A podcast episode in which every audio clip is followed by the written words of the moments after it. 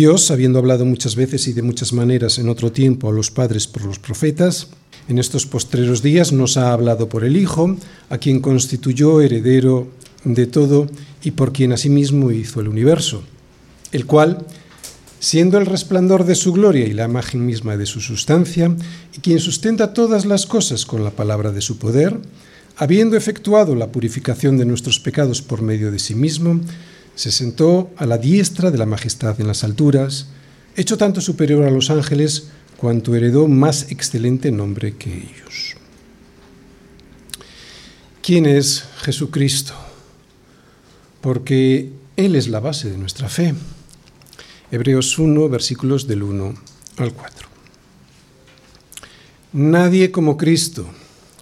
Jesús lo es todo estos han sido los títulos de los dos últimos sermones en nuestra iglesia. El primero sobre una introducción a Hebreos, el segundo sobre el Evangelio de Juan, capítulo 1, versículos del 1 al 13. En ellos vimos algunos aspectos de la persona de Jesucristo, pero ¿quién es realmente Jesucristo? Porque toda nuestra fe depende de Él. Así que es muy importante para nosotros conocer en profundidad quién es Jesucristo. Este será, pues, el tema de nuestro sermón y este tema lo voy a exponer a través del siguiente esquema. Primera parte. Introducción. ¿Quién es Jesucristo? Versículos del 1 al 4. Segunda parte. Relación entre el Padre y el Hijo.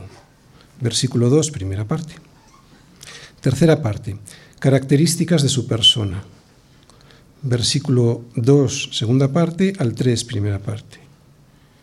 Y último, Cuarta parte, características de su obra redentora y exaltación. Versículos del 3, segunda parte, al 4. Introducción. ¿Quién es Jesucristo?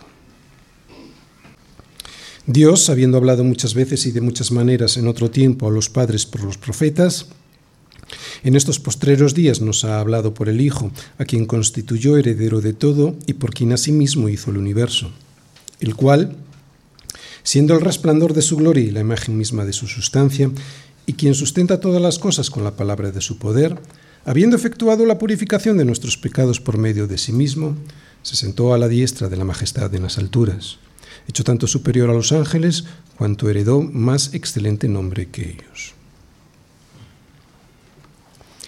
Conocemos Hebreos sobre todo por sus advertencias, por sus duras y contundentes advertencias. No cabe duda de que las advertencias son imprescindibles para un hijo que va creciendo y por lo tanto también forman parte de nuestra formación cristiana. Y aunque es verdad que deberíamos servir al Señor por gratitud, nuestra experiencia nos dice que avanzamos en nuestro caminar cristiano tanto por temor como por amor al Señor. Avanzamos en nuestra vida cristiana cuando vemos sus promesas en las Escrituras, las palabras de ánimo, la gloria del Evangelio y la revelación, como vamos a ver hoy, la revelación de la persona de Jesucristo. Y lo que nos impide salirnos del camino cuando pensamos dar marcha atrás son las palabras de reprensión y de advertencia. Por eso también las necesitamos. Los destinatarios iniciales de este texto estaban dudando de su fe y pensando en volver al judaísmo. En el anterior sermón apuntamos los motivos por los que podrían estar dudando. Pero resulta que el autor no comienza su carta reprendiéndolos o debatiendo aquellos puntos débiles en los que seguramente los judíos que les perseguían y les amenazaban, sino lo que hace es presentar a la persona de Jesucristo. Luego ya vendrán las advertencias. Es fantástica, es soberbia, es magnífica esta introducción están siendo babuleados por los suyos para que vuelvan al judaísmo con argumentos sobre la autenticidad de su anterior religión y el autor les dice que, aunque así ha sido como Dios les había hablado en el pasado, ahora lo hace por el Hijo y les presenta a la persona de Jesucristo de una manera sublime. Enseñanza para nosotros. Cuando tu fe se vea zarandeada por cualquier argumento, ya sea religioso o mundano, pon tu vista siempre en Cristo. Vuelve a descubrir quién es aquel en el que pusiste tu fe al principio cuando te convertiste. lo primero que se pone en duda cuando nuestra fe flaquea es, ¿quién es Jesucristo? Es aquí donde el diablo usa toda su artillería más pesada, porque si no dudas de él, entonces es fácil seguir caminando, pero si dudas de él, se viene abajo todo. Y como decía Mauri en el sermón anterior, o Jesús es un impostor y por lo tanto habría que rechazarlo por fraude, o es quien dijo ser y por lo tanto deberíamos construir toda nuestra vida basados en esa verdad. Recuerda que los líderes judíos entendieron perfectamente quién era Jesús, por eso querían acabar con él. Por buena obra no te apedreamos, sino por la blasfemia, porque tú, siendo hombre, te haces Dios. Le dijeron esto en una ocasión, seguro que lo recordamos. O cuando al acusarle delante de Pilato le respondieron, nosotros tenemos una ley y según nuestra ley debe morir. ¿Por qué? Porque se hizo a sí mismo Hijo de Dios. ¿Es Jesucristo el Hijo de Dios y por lo tanto Dios mismo? Esta es la gran pregunta. Y esta misma pregunta se la formuló una vez el Señor a sus discípulos. ¿Vosotros? ¿Vosotros quién decís que soy yo? ¿Y recordáis que respondió Pedro en el nombre de todos? Tú eres el Cristo, el Hijo del Dios viviente. Lo tenían claro. Lo tenían claro. Lo tenían claro, sin embargo, cuando las cosas se torcieron en la cruz, su fe se tambaleó. Ya no estaban tan seguros de quién era Jesús. ¿Qué pasó con aquel que decía que venía a salvarnos y sin embargo ha sido condenado a morir en una cruz como un maldito de Dios? Es lo que dijeron los discípulos yendo por el camino a Emmaús cuando le vieron pero no le reconocieron. Pero nosotros esperábamos que Él era el que había de redimir a Israel. Y ahora, además de todo esto, se están refiriendo a que después de su muerte en la cruz seguían sin ver nada. Hoy ya es el tercer día que esto ha acontecido. Solo se les despejaron las dudas cuando descubrieron que había resucitado, o sea, que era Dios mismo. Así pues, saber realmente quién es Jesús es fundamental para nosotros.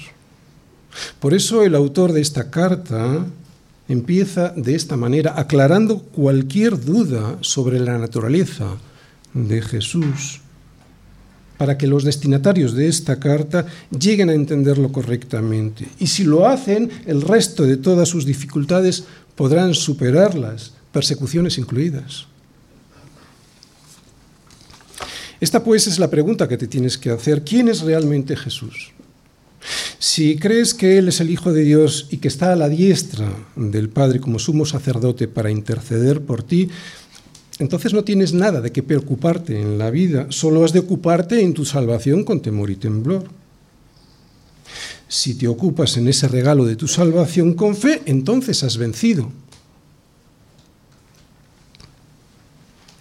Esta es la victoria que ha vencido al mundo, nuestra fe.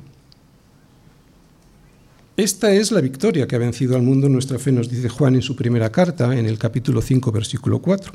Aquí está nuestra victoria, en nuestra fe. Pero, ¿la fe en qué Jesús? Pues lo aclara el mismo Juan en el siguiente versículo. ¿Quién es el que vence al mundo sino el que cree que Jesús es el Hijo de Dios? ¿Os dais cuenta? En este Jesús. Es este tipo de fe la que vence al mundo, una fe depositada en el Jesús de Nazaret, sí, pero en un Jesús que es el Hijo de Dios. Por eso así empieza el autor de Hebreos este texto, aclarando quién es Jesús. Dependiendo de quién fuera Jesucristo, podrían mantenerse en pie o desplomarse ante la persecución. Si tan solo fuese un buen maestro, entonces eso poco les ayudaría, pero si creían que era quien dijo ser, Dios mismo, entonces todo cambiaría. Y tenemos que entender a estos creyentes porque los judíos eran los depositarios de la revelación de Dios. Dios, el Dios creador de todo, el Dios creador de todo el universo se había revelado al mundo a través de los judíos. Ellos estaban muy orgullosos y querían mantener y conservar ese depósito. Dios se había revelado a Moisés y le había dado la ley. Pero ¿de dónde venía el mensaje del Evangelio? ¿De unos pescadores?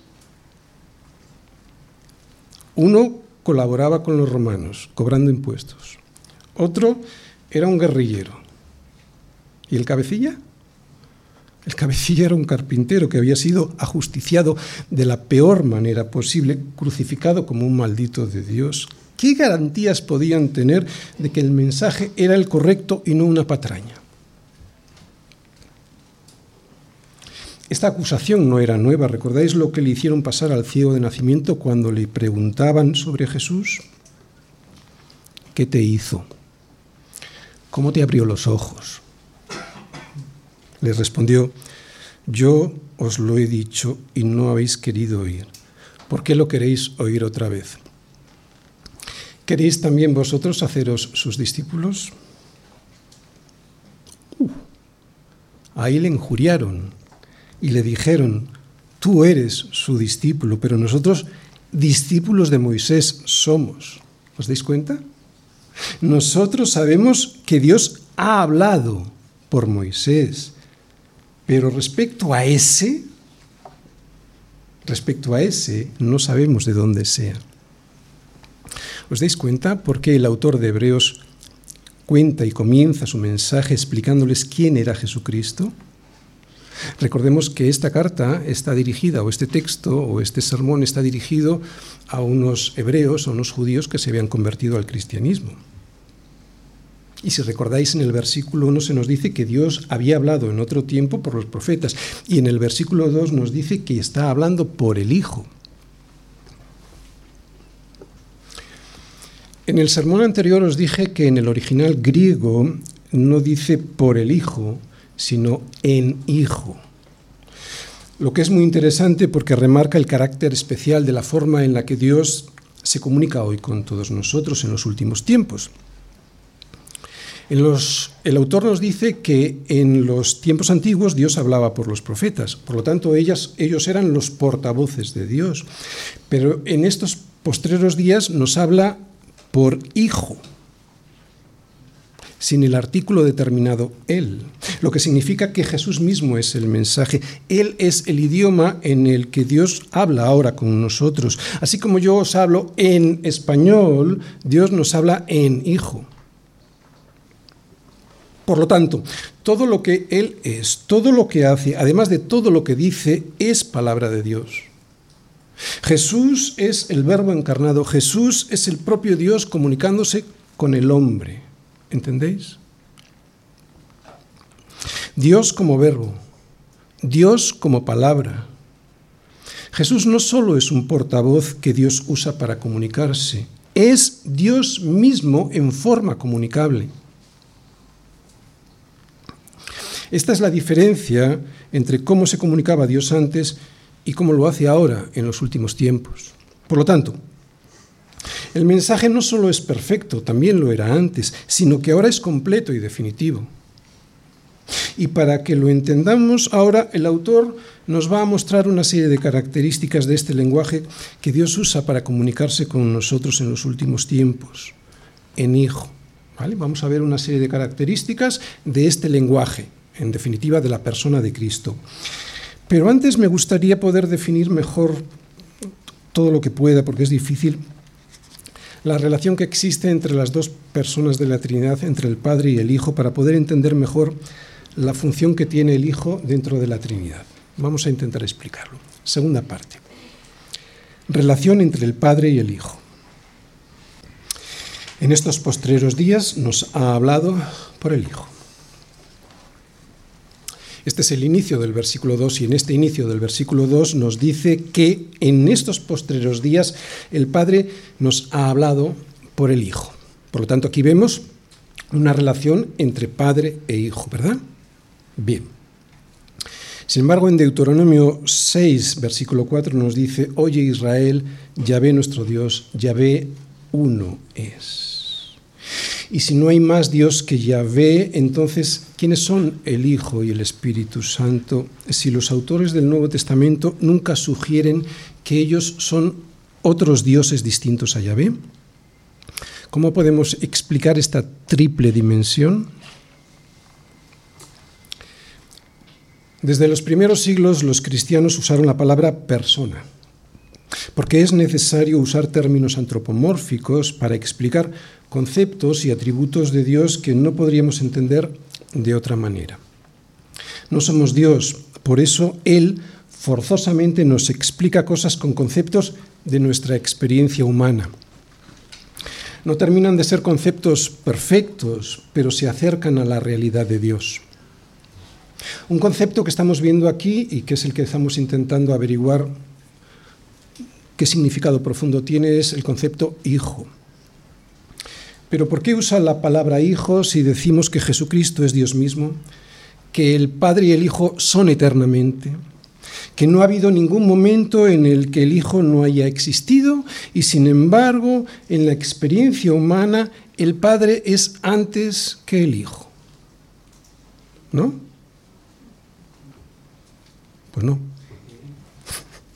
Yo solo llegué a ser padre cuando tuve a mi primogénito. Antes no lo era. Como padre, a ver si nos entendemos, estamos intentando profundizar un poquito. Como padre yo tengo la misma edad que él tiene mi hijo. Sigue siendo una imagen antropomórfica para entender un concepto mucho más profundo pero nos ayuda a entender un poquito, un poquito mejor la relación entre el Padre y el Hijo. Que el Hijo es tan eternamente como lo es el Padre, que tienen la misma edad. Pero entonces, si ambos son eternamente iguales, ¿en qué sentido uno es el Padre del otro? Un hijo humano necesita un padre y una madre para ser generado en su encarnación, en su humanidad, Jesucristo también lo necesitó, tuvo que ser engendrado por el Espíritu Santo en María. Pero no en su naturaleza eterna, ya sabéis que Jesús es 100% Dios y 100% hombre. Digo que no en su naturaleza eterna, en su naturaleza eterna, su procedencia es eterna. Según el Evangelio de Juan, el unigénito Hijo está en el seno del Padre es como si el Padre lo engendrara eternamente. Y vamos a intentar explicar esto. Qué complicado, porque si hubo un tiempo en el que el Hijo no existía porque ha existido eternamente, ¿cómo entender que el Padre engendra eternamente al Hijo? Bien, podemos eh, ampliar la explicación con otra imagen para poder entender mejor la idea la imagen de un espejo. El engendramiento del Hijo es eterno, no temporal. O sea, es como si el Hijo siempre procediera del Padre y fuera el reflejo del Padre siempre y eternamente. Vamos a explicarlo. Es como si tú te pusieses delante de un espejo, tú eres el Padre y el reflejo es tu Hijo. Es cierto que el reflejo procede del Padre, pero no es algo diferente del Padre. Sigue siendo mm, imposible comprender a la perfección la relación entre el Padre y el Hijo, pero la imagen antropomórfica de un Hijo es la que mejor nos puede ayudar a demostrar el vínculo que hay entre la primera y la persona la primera y la segunda persona de la Trinidad. Así que podemos concluir que cuando Jesús nació en Belén, ese no fue el comienzo de su existencia. Él ha sido hijo eternamente. Y es importante recordar que la palabra hijo es simplemente una ilustración humana cuyo propósito es acercarnos lo más posible a algo que de otra manera sería imposible entender, la relación entre las dos primeras personas de la Trinidad. Y un último apunte sobre esta relación. El Padre planifica, desea y determina. El Hijo revela lo que el Padre planifica, lo que el Padre desea, lo que el Padre determina. El Hijo vive siempre en sumisión a su Padre Y para terminar diremos que aunque el Espíritu Santo también procede del Padre, la Biblia no usa la imagen de hijo para referirse a él, usa otras ilustraciones. Bien, pues una vez que hemos intentado definir lo mejor posible la relación, la relación, que existe entre el Padre y el Hijo, ahora sí vamos a ver las características de la persona del Hijo. Y la primera es que como Jesucristo es Hijo, es el heredero. Tercera parte. Características de su persona. Fijaos cómo está subrayado, son cinco, y ahí están subrayadas. A quien constituyó heredero de todo y por quien asimismo hizo el universo, el cual, siendo el resplandor de su gloria y la imagen misma de su sustancia, y quien sustenta todas las cosas con la palabra de su poder. Primera, le constituyó heredero de todo. Debido a la relación que existe entre un padre y un hijo, es al hijo al que le corresponde la herencia. Pero como el hijo vive siempre en sumisión a su padre, no es al hijo al que le corresponde decidir sobre su herencia.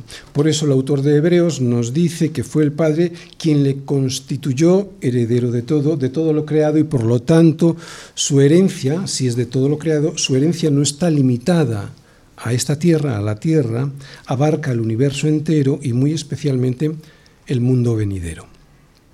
Así que, lo primero, que vemos es que, por la voluntad del Padre y como Hijo unigénito, Jesucristo es el heredero de todo lo que existe en el universo. Yo soy el alfa y la omega, el principio y el fin, dice el Señor, el que es y el que era y el que ha de venir, el Todopoderoso. Recordáis estas palabras de Apocalipsis, ¿verdad? Apocalipsis 1.8. Es interesante ver en esta primera característica que hemos, que hemos leído ahí, que le constituyó heredero de todo, que Jesucristo es la meta de todo por cuanto es el heredero. ¿Os dais cuenta? Por eso he leído el versículo de Apocalipsis, el alfa y la omega. Por lo tanto, si Él es la meta de todo, Él es la omega. Ya sabéis, las letras en el alfabeto griego, la, la omega es la última. El alfa, que es la primera, el principio, lo veremos en la siguiente característica, por quien asimismo hizo el universo. Y en medio de esas dos letras que comienzan y terminan el alfabeto, estaría la quinta característica que luego vamos a ver. Él sustenta todas las cosas con la palabra de su poder. No sé si lo veis. Alfa. Por medio de él hizo el universo, el principio. Omega para Él hizo el universo. Es el heredero, el final. En medio del alfa y de la omega. Él sustenta todas las cosas, o sea, su herencia es sostenida por Él desde el principio hasta el final. Enseñanza. El Hijo es el heredero de todo, nada es nuestro, todo es suyo. Cuando te afanas porque te quitan algo o crees que te lo quitan, no te lo están quitando a ti, se lo están quitando a él.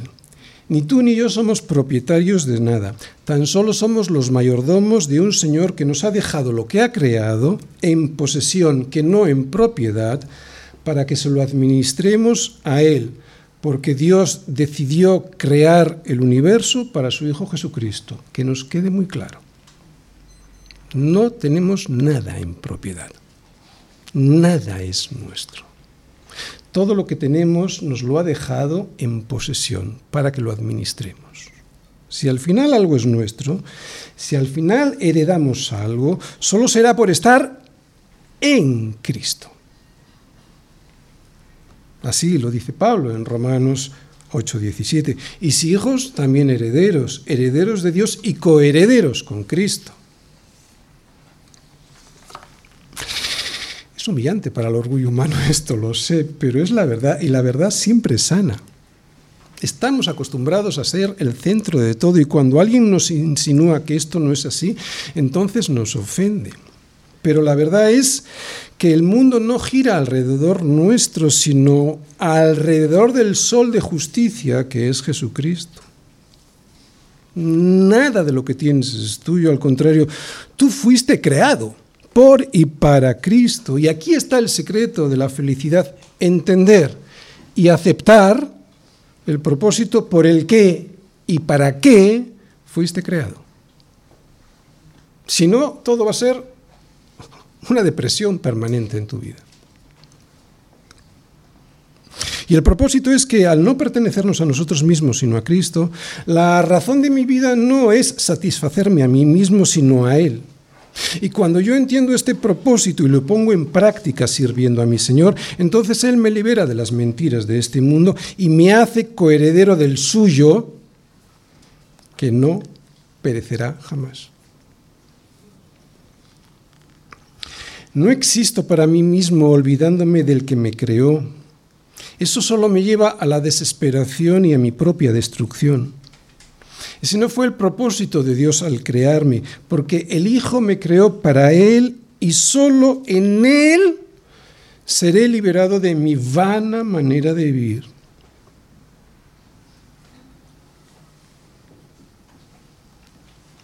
Y cuando hemos venido a Cristo nos hemos dado cuenta y cuando nos hemos salido también. ¿Cómo lo dice Pablo en Romanos 14:8? Pues si vivimos, para el Señor vivimos, y si morimos, para el Señor morimos. Así pues, sea que vivamos, sea que muramos, ¿de quién somos? Del Señor somos.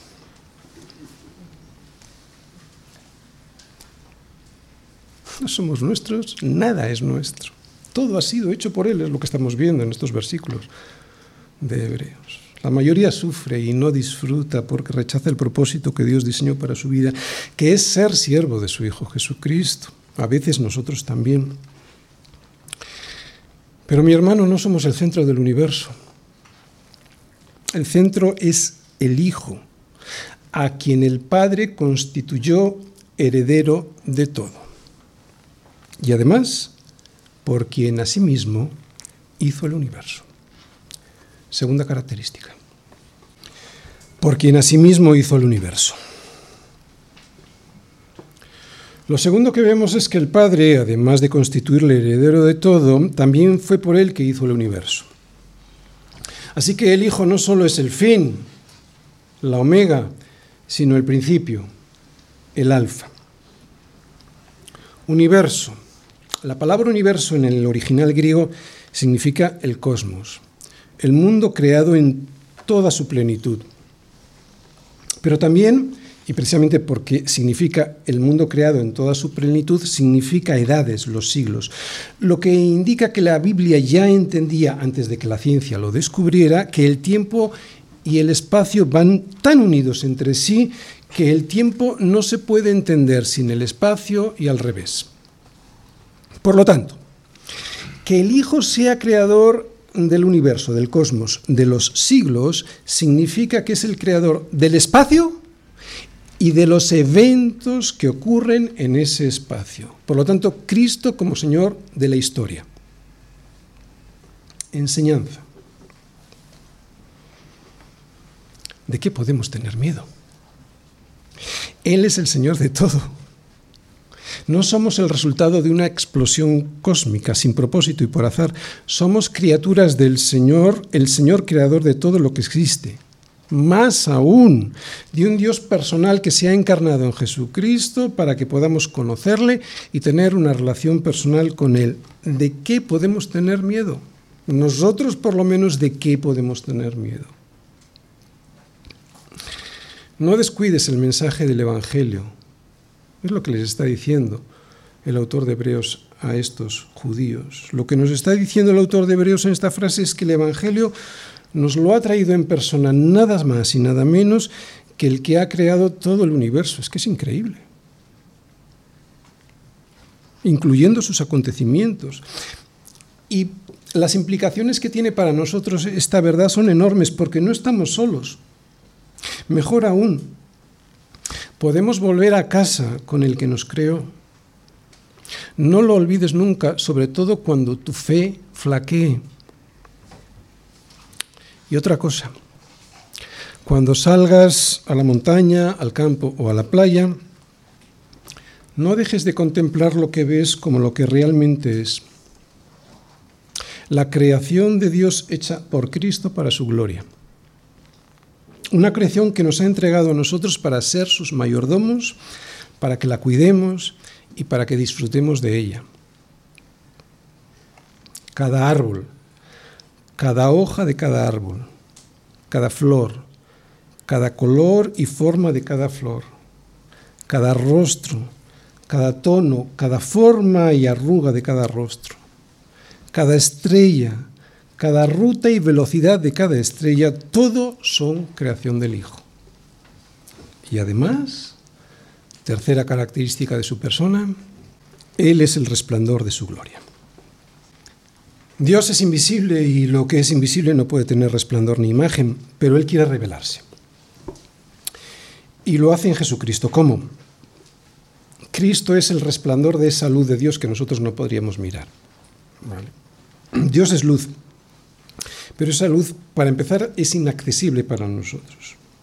Por nuestra condición de pecadores, su gloria nos destruiría si la pudiésemos ver por tan solo un, instante como le ocurriría a nuestros ojos si mantuviésemos la vista puesta en el sol durante muy pocos segundos. Por eso Dios mismo para poder comunicarse con nosotros, filtra esa luz para, para que pueda ser vista por nosotros. Cristo, pues, es el resplandor de esa gloria de Dios para que pueda ser vista por cualquiera que no la rechace. Así es Cristo, la, luz de la gloria de Dios que resplandece en este mundo. Por eso, todo aquel que hace lo malo aborrece la luz y no viene a la luz para que sus obras no sean reprendidas.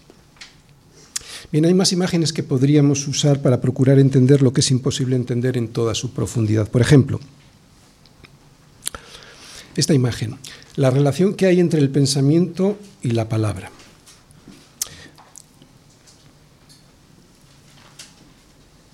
Lo que yo pienso está en mi cabeza, ¿verdad?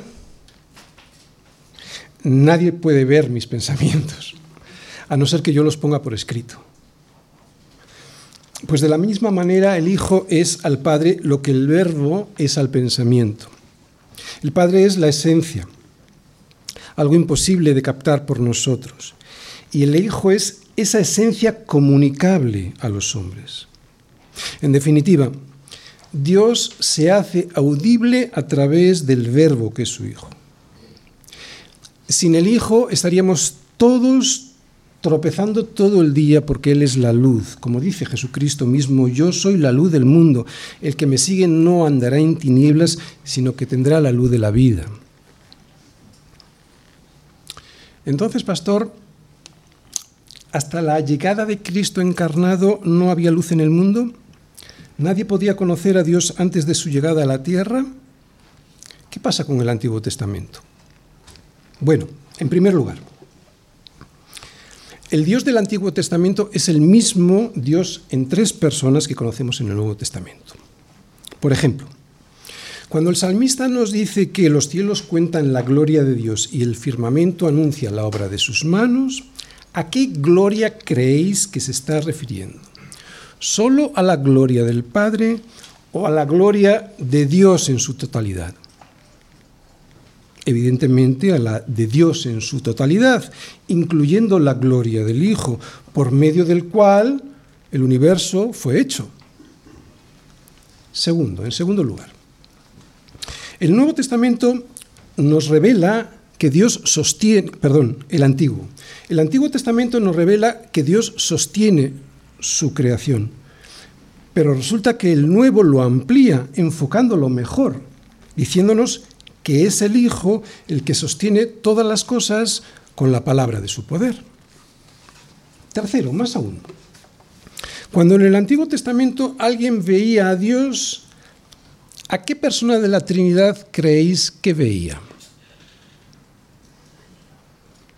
Acabamos de predicar el libro de Josué hace poco. ¿Recordáis a aquel varón que estaba con Josué antes de la toma de Jericó? os lo recuerdo. Estando Josué cerca de Jericó, alzó sus ojos y vio un varón que estaba delante de él, el cual tenía una espada desenvainada en su mano. Y Josué, yendo a él, le dijo, ¿eres de los nuestros o de nuestros enemigos? ¿Recordáis la respuesta del varón y la actitud de Josué al escucharla? Él respondió, el varón, no, mas como príncipe del ejército de Yahvé he venido ahora. Entonces Josué, postrándose sobre su rostro en tierra, le adoró, le adoró y le dijo, ¿qué dice mi Señor, mi Señor a su siervo? ¿Quién pues será este Señor si después de su respuesta Josué se postra en adoración? Evidentemente es Dios, es una cristofanía, es Jesucristo en persona quien se le aparece a Josué, a Josué. Jesucristo existe desde antes de su encarnación en Belén. Moisés vio a Dios de espaldas. Isaías tuvo una visión de Dios y hay muchas más cristofanías por todo el Antiguo Testamento. Dios se hace visible en el Hijo incluso en el Antiguo Testamento. Estamos viendo varias imágenes para intentar entender lo que es imposible entender en un sentido más profundo. Pero aún así Dios nos quiere comunicar con su palabra para sorprendernos, para animarnos, para que nuestra fe se reafirme y siga mirando a Cristo, que es su misma gloria, pero en resplandor, para que le podamos conocer sin morir. Y un último apunte. Cristo es el resplandor de la gloria de Dios porque Él revela a Dios. Pero el Hijo no es algo distinto, de distinta naturaleza que el Padre, porque como nos dice Pablo en Colosenses 2.9, en Él habita corporalmente toda la plenitud de la deidad. El reflejo es perfecto. Otra cosa es que nosotros no podamos apreciar esa perfección en su totalidad. Por eso ahora el autor de Hebreos nos va a decir algo más. No solo que Él es el resplandor de su gloria, sino que Él es la imagen misma de su sustancia, mostrando así la esencia del carácter divino del Hijo. Y nos vamos a la cuarta característica de la persona de Jesucristo. Él es la imagen misma de su sustancia.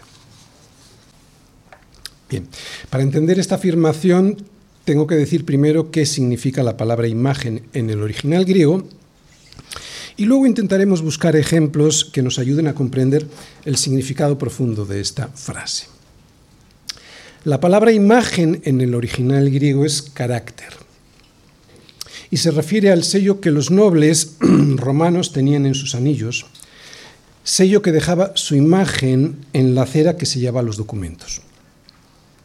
También se refería al sello que usaban los alfareros para dejar su marca en los vasos que fabricaban. Así pues, esta palabra indicaba tanto el sello mismo como la impresión que dejaba. Por lo tanto, cuando alguien recibía una carta con el sello impreso en ella, no veía el sello, pero identificaba a su propietario sin duda ninguna. El ejemplo no es del todo perfecto, porque el sello y la imagen que deja en la cera no son la misma sustancia. El sello y la cera están compuestos de sustancias diferentes.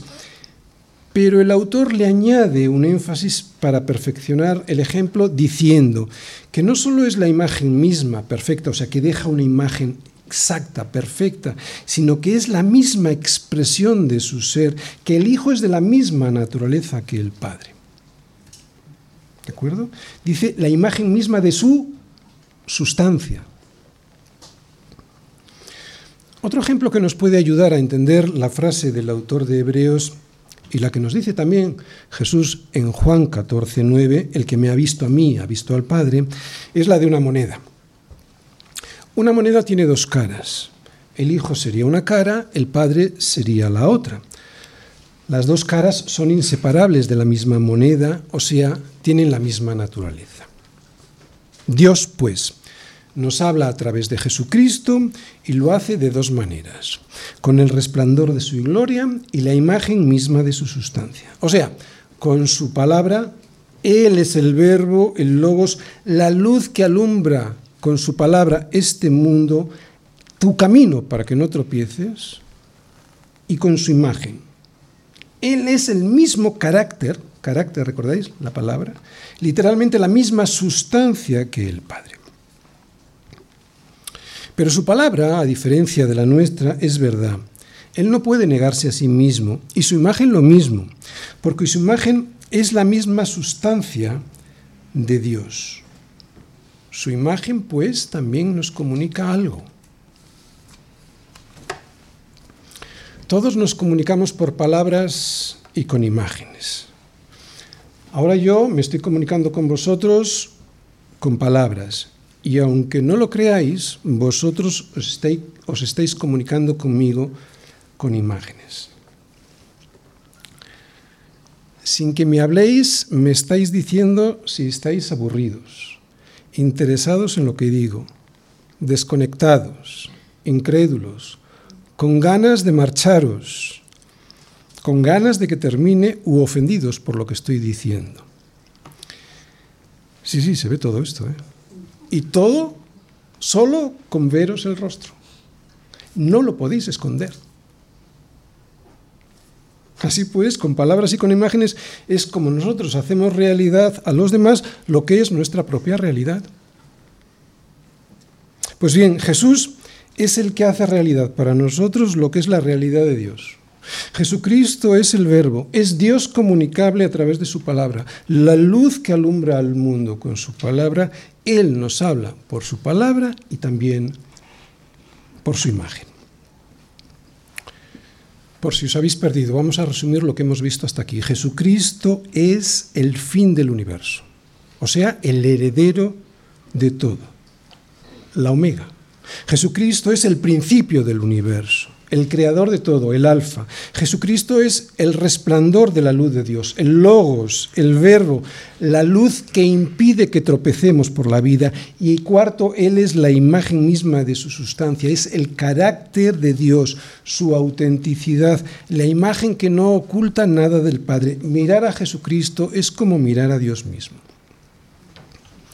Y además Él es Quinta característica, quien sustenta todas las cosas con la palabra de su poder.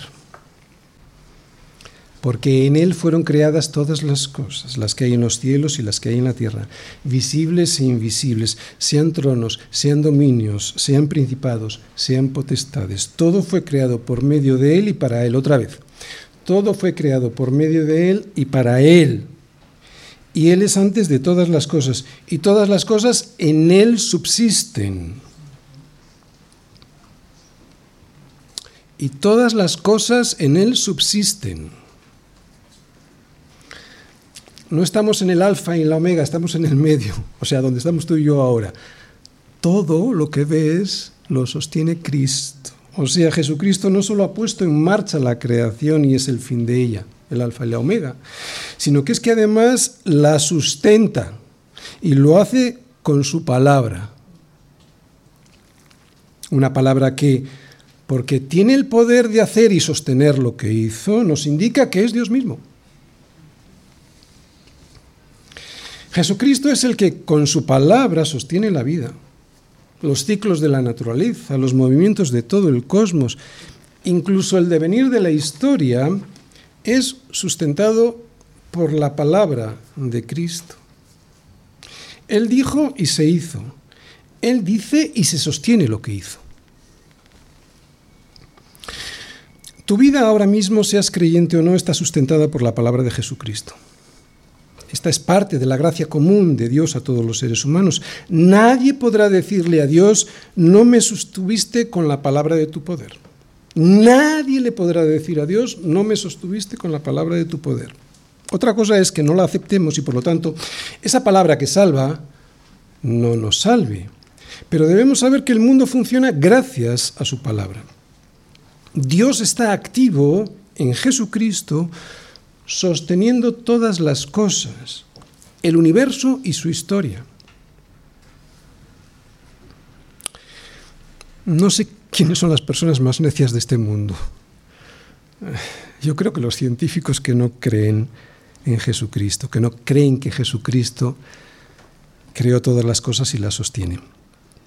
Mirar el sistema solar y no sorprenderse de que su orden y precisión no puede surgir de una explosión caótica es de una necedad cósmica.